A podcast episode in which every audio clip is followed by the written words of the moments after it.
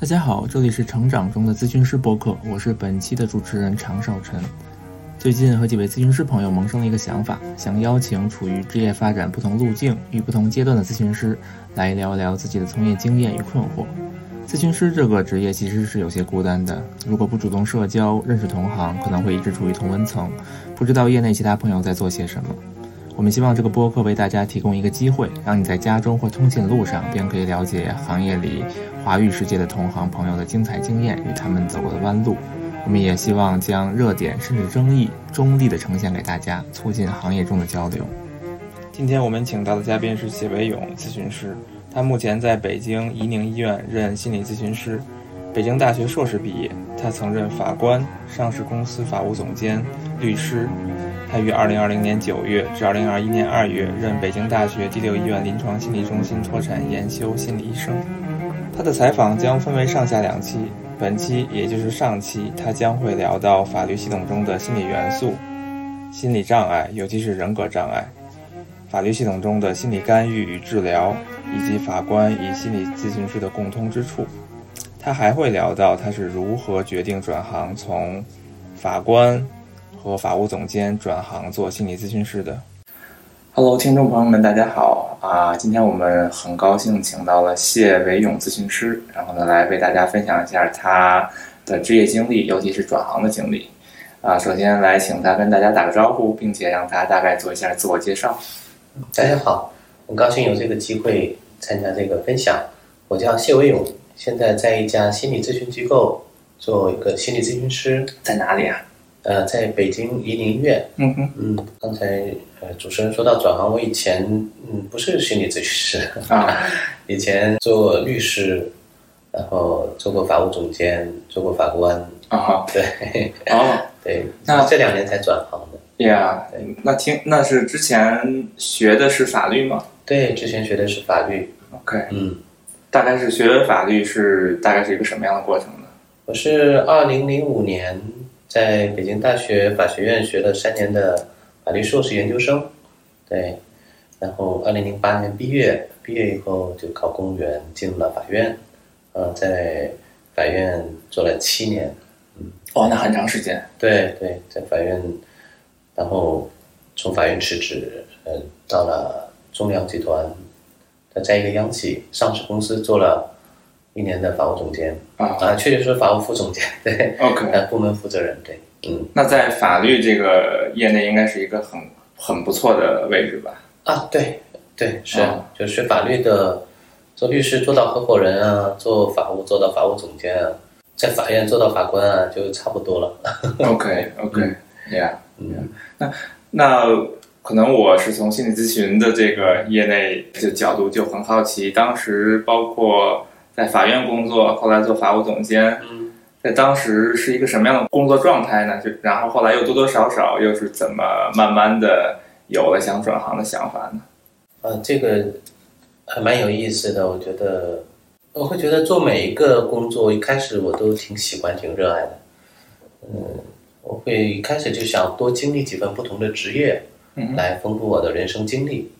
呃，当时做。呃，在做法律这一行的时候，那呃，法律这个行业就是法官啊、检察官呐、呃，律师啊、法务总监、法务啊，就是这几个门类主要的嘛。我基本上也都经历了一遍。呃，主要是我觉得在做法官的时候，呃，让我对心理这个行业有很多的了解，有很多的好奇。嗯，因为我是在二零一五年以前那个时候的法院。对法官的要求蛮有意思的，就是我们可能不太像西方的法院，法官就是一个集中的裁判者。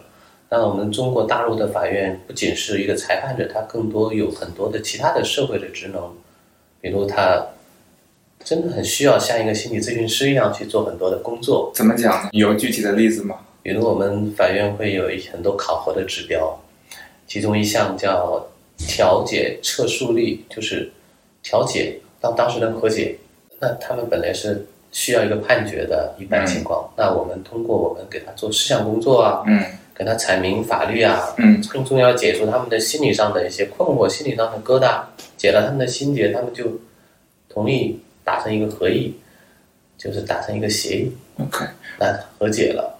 那撤诉呢，就是可能和解了，也可能问题解决了，就不打官司了，把这案子撤了。嗯嗯。嗯。那我们当时这个是一个很重要的考核指标。那基本上我的案子大概有百分之五十左右的案子都是要调解的、撤诉的。对，就是有一半的当事人，你通过做思想工作，通过跟他讲明法律、讲讲明利害关系之后，嗯，他们就自己解决问题了。也就是说，这个对于法官来说，这个比例越高越好哈。从考核的这个指标上来看，如果调撤率相对越高，呃，对法官的这个个人业绩确实是一个加分项。那在这中间要考核到，相当于要求法官有什么能力呢？就是你得让当事人对你比较相信，呃，对你很幸福，他能够接受你的很多意见，就你的意见对当事人是有利的，嗯让当事人愿意接受。那这个其实是不同的法官，那他不同的时间做出会有不同的效果。OK OK，对这是一项。然后我们还有一个就是叫信访投诉力，就是如果当事人对你不满意，对你信访你、投诉你、举报你嗯啊，这个会增加我们很多工作量。嗯如果他投诉我，我要写很多的报告来解释我的工作是没有问题的，嗯这本身是一个工作负担。啊，另外，这本身也是一个考核的指标。嗯嗯，如果你有很多信访投诉，说明你的这个群众工作不到位。群众工作 对对对。OK，对，所以你需要让当事人对你的满意度有一定的要求。嗯。那我们本身也是我们要做人民满意的法官，嗯那就是要让尽量让当事人对我们满意。Yeah，对所以听起来，刚刚听你说这个工作环境，并法官和原告和被告并不是有一个高低关系哈，而是其实还挺强强调人跟人之间的沟通的。非常强调嗯，非常强调。对，尤其我们的少年法庭的法官，我们法院很鼓励他们去考一个心理咨询师的证。哦，为什么呢？就是少年法庭的法官一个很重要的功能就是教育功能。嗯它本身就是对他有教育的这个要感化和教育。嗯哼那感化和教育就是让我们法院都认为，如果他有心理的这个功能，心理咨询师的功能的话，嗯更有利于做这个工作。那具体比如说考了是那个二级、三级的证吗？是还是考具体应该考就是那个时候三级嘛，二零一七年以前，那个时候一般就会考一个三级的证。嗯嗯对，当时我也想考那个，但是因为考证要挂靠一个心理咨询机构，我记得是。OK，对，所以我就没有去考。哎呀哎呀。嗯，对。那在比如说法官考了这个证之后，在具体的和青少年的被告之间去互动，大概是个什么过程呢？它听起来有一些咨询师的功能啊。嗯，对他们一般会首先对这个孩子会多有一些接纳，多有一些共情，嗯就愿意去倾听你这个孩为什么是什么家庭的环境，，OK，你有什么心理上的一些冲突嗯啊、以后要怎么去走将来的路嗯那？这个问题如果没有心理的一个训练的话，那可能就会简单粗暴的就会对他会有一些批评，，Yeah，简单的同情、简单的批评、简单的教育，那可能效果就不太好。明白。对，所以我们希望就是这个法官能够像怎么说呢？我们就是评价他们少年庭的女法官，一般都是女法官，嗯那叫法官妈妈。就啊他实际上某种意义上就是他这个少年犯人一般都是会有在母爱方面、在亲情方面啊，大多数都有一些缺失。像这个法官还有还具有一部分妈妈的这个功能。所以你会看到青少年的被告，其实他的家庭背景是有一些共性的。对对对，大概有哪样的共性呢？如果了解一些的话有很多单亲家庭，嗯那家庭暴力、虐待、遗弃，，OK，嗯，还有就是留守儿童，Yeah，嗯，家庭极度贫困，嗯或者父母有残疾、智力障碍，嗯。对，这些相对会多一些。，Yeah，其实你刚刚说这些家庭背景，一下就想到，其实这些背景在心理咨询里面，在来访者里面是经常会有会看看到的。对对对对，但他们就是可能不太有机会接受心理咨询的这种帮助。Yeah，嗯，所以听起来在法院系统里面，好像也承担了一部分心理咨询，就是心理咨询在社会里面扮演的这么一个功能啊。会有一部分，而且我们还要承担一部分社会工作。比嗯如，如果这个当事人特别特别的困难，我们当时是会有一些补助经费的。具体的意思是，具体，比如这个当事人真的很困难，嗯生活没有着落，没有生活来源，呀，我们会有一部分经费，那个时候就是会补助给会有补助，哦会有补助。OK，然后我们也会联系当地的居委会啊、嗯民政部门啊，嗯还有社区啊，还有村委会啊，会给他提供更多的帮助。嗯，明白。对，还会有一些安全保护，尤其是对那些自杀风险很高的当事人。啊，对，我们会会联系当地的很多部门来做一些自杀的这个防自杀的预案。OK，对，这也是法官的责任之一。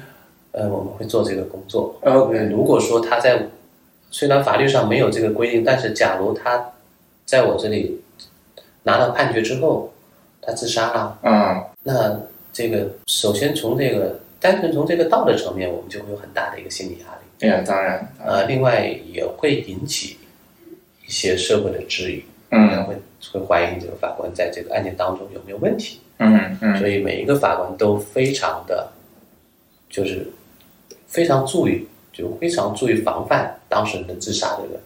，OK，对，我们会会做这方面的评估，也嗯会做这方面的预防，呀呀呀，嗯，会花很多的时间。如果说这个当事人自杀风险的话，我们会花很多的时间。嗯我有一个当事人，他一直扬言要自杀，我经常给他下班之后给他打电话，一打就打两三个小时。我想这个心理咨询师可能都没有办法做到，对呀，就是倾听就听他听他说，对啊，然后对再再做一些解释。，OK OK 嗯。其实，其实，在我听起来，刚刚你说的你在做法官的时候的这个工作，许多是，比如说在美国，它的法律系统里面有，或者政府系统里面，它有社工，也是社会工作者。对，然后，比如说在加州，我因为我在那边工作，会有大量的社工在支持这个系统。对，然后这个社工他会帮助这个甭管是被告或者说当事人去走过在法律系统里面这一系列的流程，嗯，然后给一些必要的支持，包括可能情绪的支持，嗯包括去解释具体流程的支持。就听起来，其实刚刚你做的这些工作，许多都是具备心理咨询知识，并且知道如何识别危机情况对的社工的工作。有一部分是，嗯、对，OK，那其实听起来，在做法官的时候，有一点是一直多能啊。对我们对法官的要求就是有点像全能神一样的，就是我们古代就有个包公包青天嘛，嗯 那当事人对我们可能会有这方面的预期。那我们在宣传过程当中，好像也比较容易宣传这种全能型的法官。这个法官，他不仅会判案子，还会安抚当事人的情绪，还会调解当事人的矛盾。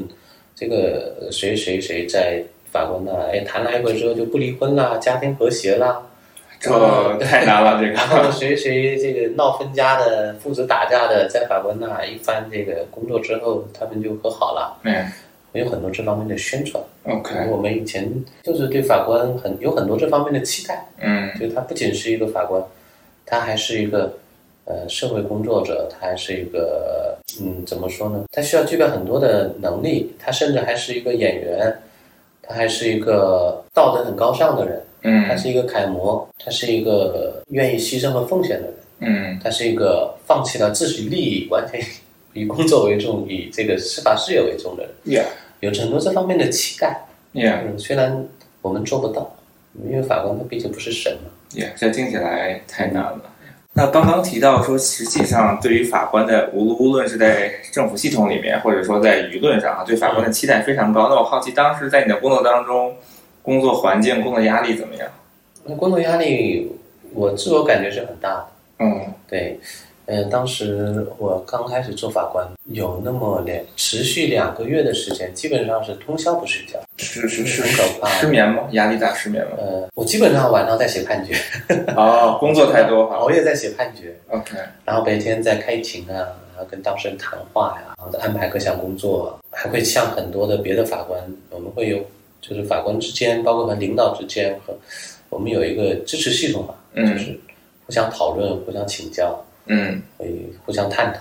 嗯，白天要做很多这方面的工作，基本上写判决就是晚上，，OK，对，呃非常压力很大，确实压力很大。Yeah Yeah，那个时候我就是后来到后来就基本上就好像没有办法入睡了。嗯我是怎么睡着？我觉得这个是非常有意思。当时我的孩子生病住院了，在生病期间，我基本上就没有概念，就对他没感觉。然后有一天他住院了，住到医院的时候，我下班然后到医院，我看到我的孩子躺在床上，躺在病床上，然后那一下我就突然间我看见他，嗯哦，我就好像好像这时候才意识到，哦我有一个儿子，嗯我有一个家，嗯就是我还有一个身份是父亲，是丈夫。就那之前，我好像就是我只有一个身份，我就是一个法官。法官这个身份消耗能量太多了。对，当时我有那种感觉，那一下，然后我意识到哦，我还有一个父亲这个身份的时候，我就在我儿子身边躺下，躺下我就睡着了，躺啊下就躺下就着了，而且我还感觉我还没睡着，但实际上已经睡着，就进入一种很，我觉得很清明、很明亮的一种状态，很舒服。嗯然后我一睁眼的时候，发现已经第二天了。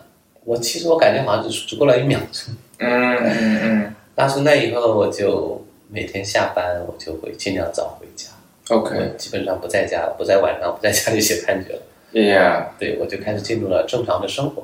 yeah yeah，对，嗯，所以听起来，刚刚你提到的法官一人分饰几角，嗯，其实让法官的压力很大，然后同时要涉及到当事人是否会自杀，是否会和解。其实这好多都不仅仅是理性的法律决定，是一个和人的沟通的这么一个能力哈。那嗯也，那我好奇，就是比如说，在你做在法院工作或者做法官的时候，在和当事人这样沟通的时候，你觉得有现在作为咨询师再回头去看的话，嗯发现当时的沟通过程或者当时的当事人有什么有什么？你觉得现在回看一些新的东西吗？当时并没有太嗯，明显从这个角度看的。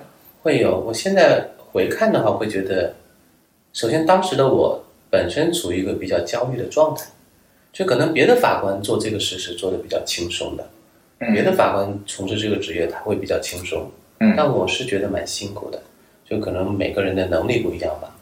那我个人会觉得很焦虑，那我当时会觉得自己是很勤奋、很敬业，嗯我心里装了当事人，我心里装了这个司法，我想到的是这一点。但我现在回过头来看，其实当时就是焦虑，是焦虑驱使着我无休止的在那里工作，，OK，焦虑驱使着我加班，嗯。啊、这是一个对自己的一个自我重新的一个认识。嗯。另外，我现在感觉就是我的当时有一些当事人是有一些人格上的问题的嗯。啊，比如有的他很偏执，嗯。那偏执型的当事人他，你不管你怎么跟他解释，怎么跟他说，他都认为他是一个受害者，他，OK，都觉得你们不公，你们对我不公正、不公平。那所以不管我怎么判，他都会对我不满意。是的，其实，在心理咨询里面也能明显会有这样一部分群体的来访者。对呀、那还有一些就是很冲动，嗯那你是嗯哪一句话稍微说的让他不满意，他就会有那种爆发。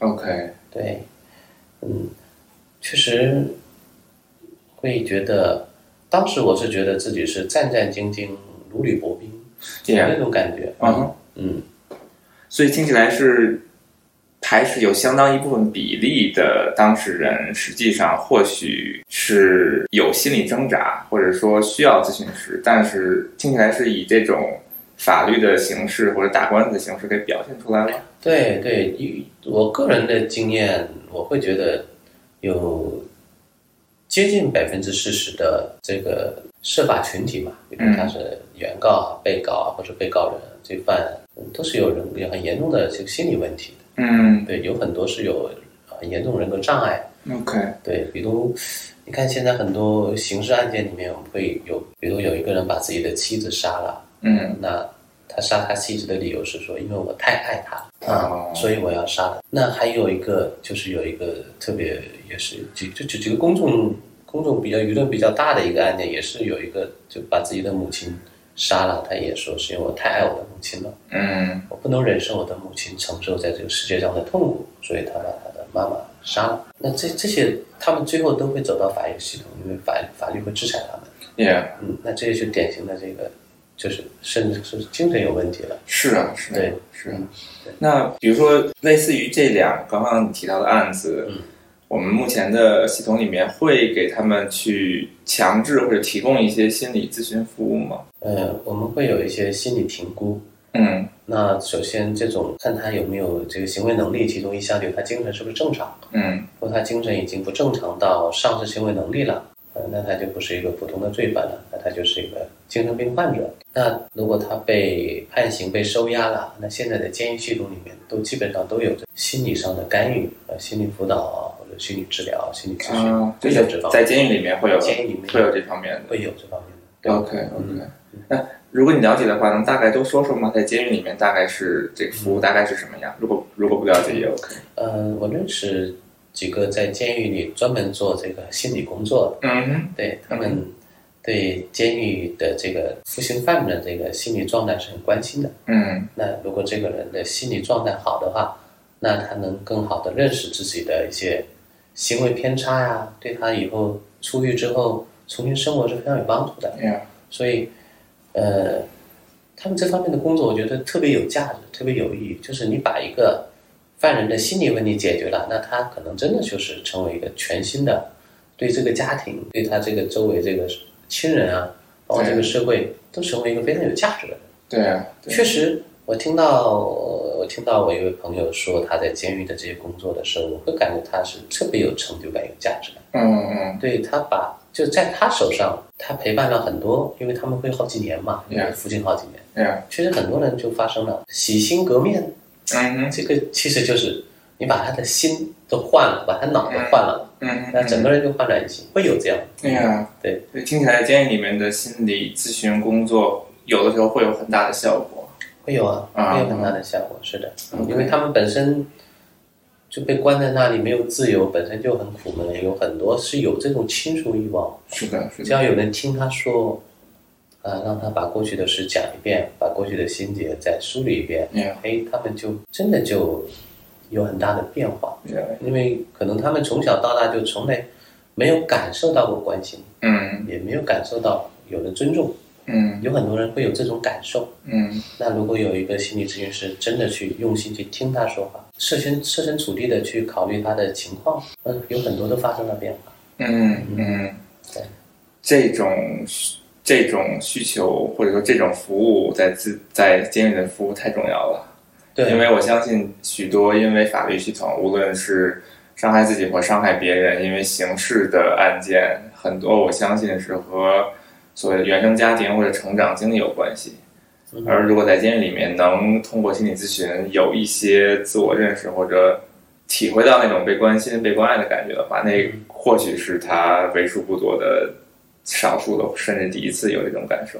对对对，是，其实你不知道这些人出来之后会成为什么样的人，嗯但是有一个人，如果一个心理咨询师长程的陪伴，你知道他以后会成为一个什么人，嗯我觉得这个很了不起。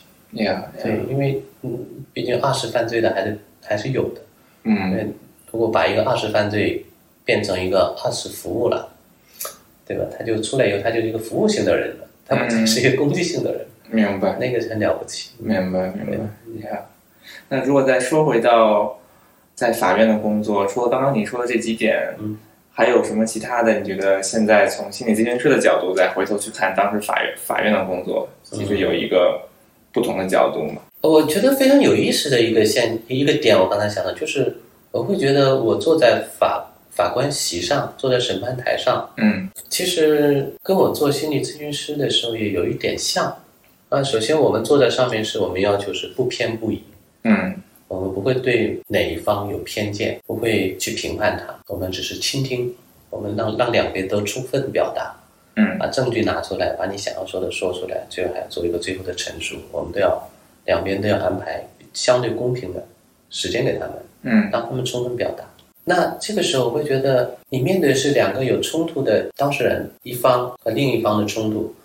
那心理咨询师，你面对的是一个人内心的冲突。嗯嗯，哎，同同时，我们面对冲突的时候，不管是心理咨询师还是法官，都是要求你一个比较超然的、比较客观的比较中立的这么一个态度。，Yeah Yeah，对，然后你做出的这个，那法官需要做出一个决断，但是我们当时是尽量不做决断，是让当事人自己和解，就是调解，调解，当他们自己就握手言和，是我们当时一个非常重要的工作目标。这中间有一点点像团体治疗里面的某个阶段哈，那也会有就是在团体治疗里面让这个冲突升级，然后再让冲突去化解，然后再看看接下来会怎么样。对，会有一点，会有一点，对，对。然后他们双方握手言和的时候，可能就像我们心理咨询过程当中实现了内心冲突的一个和解。嗯如果即使和解不了，那就要做出一个决断。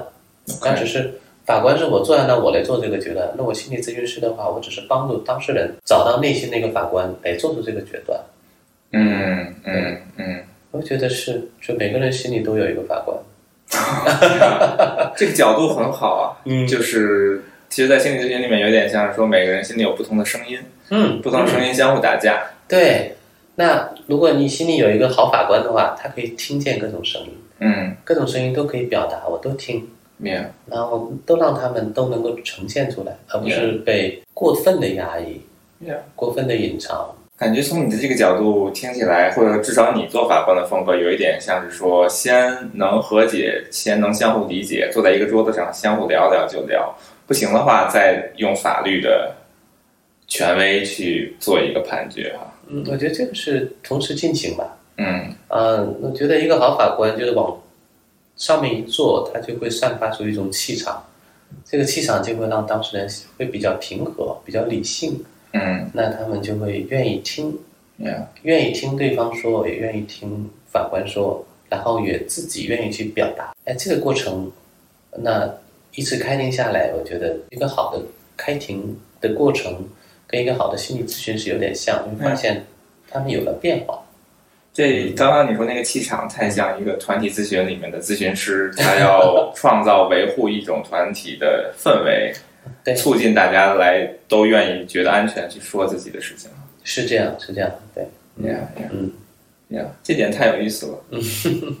那那如果我们说回到刚刚你提到，其实，在法院系统、在法律系统里面做了有许多年，对，后来我好奇是如何慢慢慢慢的决定转行呢？或者是否有个契机呢？呃，这个契机就是就是生病吧，我觉得主要 就是因为生病，OK，我有颈椎病，是脊髓型颈椎病，就是那种需要开刀的那种。嗯 但是我以前一直不愿意承认这个事实，呃，因为一直身体都特别好。当时十年以前检查出颈椎有问题的时候，我是不愿意承认，嗯然嗯后还通过锻炼啊，通过各种各种方法。后来颈椎的症状跟我工作的焦虑好像叠加在一起了，就是颈椎病会引起啊这个胸闷、烦躁、呃恶心，然哦后肩膀疼、压力感，身上有那种紧缚感，就像被捆住一样，那种感觉很强烈。嗯，呃，经经常就痛到晚上没有办法睡觉，甚至整晚都没有办法睡觉。这个时候，我当时其实还是觉得这会不会是有心理方面的原因？所以嗯我一直在就做自我探索，所以我一直就是一直有有心理咨询，有自己的这个心理咨询师做体验，一直到现在，一直这几年都没有断。嗯一直有在做，然后自己也学了很多心理学方面的一些一些知识，参加一些培训，参加很多一些自我成长啊、体验呐、还有自己的心理老师、嗯自己的督导老师。呃，后来我还是觉得，就是这个工作好像跟我的身体会有一点排斥。你说法官这个工作？嗯，法官这个工作，对，到后面会有一点，就是我越来越就晚上会很焦虑、很焦躁，嗯。我嗯以为是颈椎病的症状，或者说我当时以为这也是这份工作会给我带来这个这个这个心理的这种不舒服，啊，确实我觉得压力很大，嗯，然后我一直觉得很累，嗯就是我会觉得很多年了，好像我觉得几十年都没有休息过了那种感觉，嗯。嗯所以我想换一份工作，，OK。于是当时就离开了你刚才说那个法务总监那种工作，或者法官那个对，工作。离开法官那个工作，对，当时去做法务副总监的话，还是希望就是收入高嘛，OK，就希望多挣点钱嘛。但是就是这个这个背景又体面又有钱，然后觉得各方面都还不错，yeah，但是觉得身体还是很不舒服。嗯。嗯，然后我就想，哎，应该还要做一份啊，再加一点叫自由，嗯。那就做一个自由职业，就做律师去了。，OK，嗯，做律师是，呃，除了没有没有挣到足够的钱，其他都满足了。对。嗯嗯，OK，对，那做律师的时候，因为呃确实比较闲，因为嗯我是就自己接案子嘛，嗯那我的案子不多，所以我有很多的时间，呃，陪伴家人，有很多的时间就陪伴自己。，Yeah，对，那在这个过程当中，嗯，就慢慢就产生了就是转行的这个想法。就是转到心理咨询行业对，，OK，嗯，我感觉这是一个很大的转变，相当于有一点是完几乎放弃了之前的职业道路哈。嗯，对，可以这样说吧。对，哦，嗯，那当时那个决心是怎么下的呢？或者说是什么让你觉得呀，这我之前的职业道路就要有一个大的转弯？就是感觉法律这这个，无论是在法律行业里做什么，好像也觉得不应该再做了，要转行了。我我是觉得身体会说话吧，我好像在听我的身体在给我传递一些信号。呃，比如我在做法官的时候，就是后面就晚上疼的睡不着，然后经常有好几次疼的那个胳膊抬不起来。天哪！对，那其实就是颈椎病的症状嘛。嗯然后我就去做法务总监，然后做了做到快一年的时候，哎，又出现身体的一些很多反应，，OK，呃，尤其是出现一些面瘫，我觉得我觉得很奇怪，我觉得这这么年纪轻怎么会面瘫呢？听起来是他脸歪了，呀，就他是心理压力造成的躯体嘛？还确实有跟颈椎有关系面瘫跟颈椎没关系面瘫就是一个就是面部神经炎嘛？OK，对，蛮有意思。但是我我会往这方面联想，我觉得是这份工作为什么我做从事这份工作，我的身体有这么多的负面的反馈，嗯嗯呃，然后做律师呢，嗯、我也就是就经常有案子的时候，我会往外推，就是比如我会报报一个很高的价，让别人会拒绝我的价，也就是说你有点就实际上我不想接，我其实就是不想接这个案子，嗯。然后我就这样太麻烦，太费太费时费力了，我就不接，然后基本上就是接的案子很少，嗯。就是。呃，钱少的案子不接，钱大的那个钱多的案子我也不想接，嗯，因为钱多的话，那你责任也大嘛，花的时间投入成本也高。明白。嗯那这个过程当中，我去学心理学的时候，我就会发现我的身体还是会比较舒服，啊尤其是对，在我给给别人做咨询，我是在一二零一九年开始会接一些个案，我就觉得，嗯，接咨询的时候，比如我坐那做三个小时，三个小时下来，我的身体很舒服，那三个小时之后，我还是很舒服。我 OK，觉得好像在补充能量一样。嗯，就是我看到很多心理咨询师说会会有一些什么耗竭啊，会有一些难受啊、不舒服啊。嗯我嗯很少会觉得，就是心理咨询师有，那可能有的是会像一个垃圾桶一样，有有的有的时候嗯接收别人负面东西，自己不舒服。那有的会觉得像一个火药桶一样，嗯，呃，别人会点爆你。但是你都都没有啊。都没有，我会觉得好的心理咨询师其实就像一个炼丹炉一样。就嗯别人的所有的那些负面的，所有那些痛苦，到你这就是像燃料一样，然后你在你这里重新加工处理，然后变成很很好的一种能量，然后这个能量你可以反馈回去，既可以滋养自己。也可以去反馈对方，滋养对方。嗯哎，这种感觉我就觉得很好，就像像一面镜子，又像一个像一个炉子。嗯，对，所以听起来换了转行之后，身体发出的信号一下就变了。对，我觉得身体一直在给我正向反馈。嗯一直在做这个正向反馈，尤其是我去年在在北大六院那五个月，嗯那五个月是每天早出晚归，早上五点钟就五点那钟就起床，嗯晚上回家很晚，嗯因为我基本上会提前到，我会推迟下班。嗯我觉得确实这个学费很贵，啊，学习资源也很宝贵，我会多利用。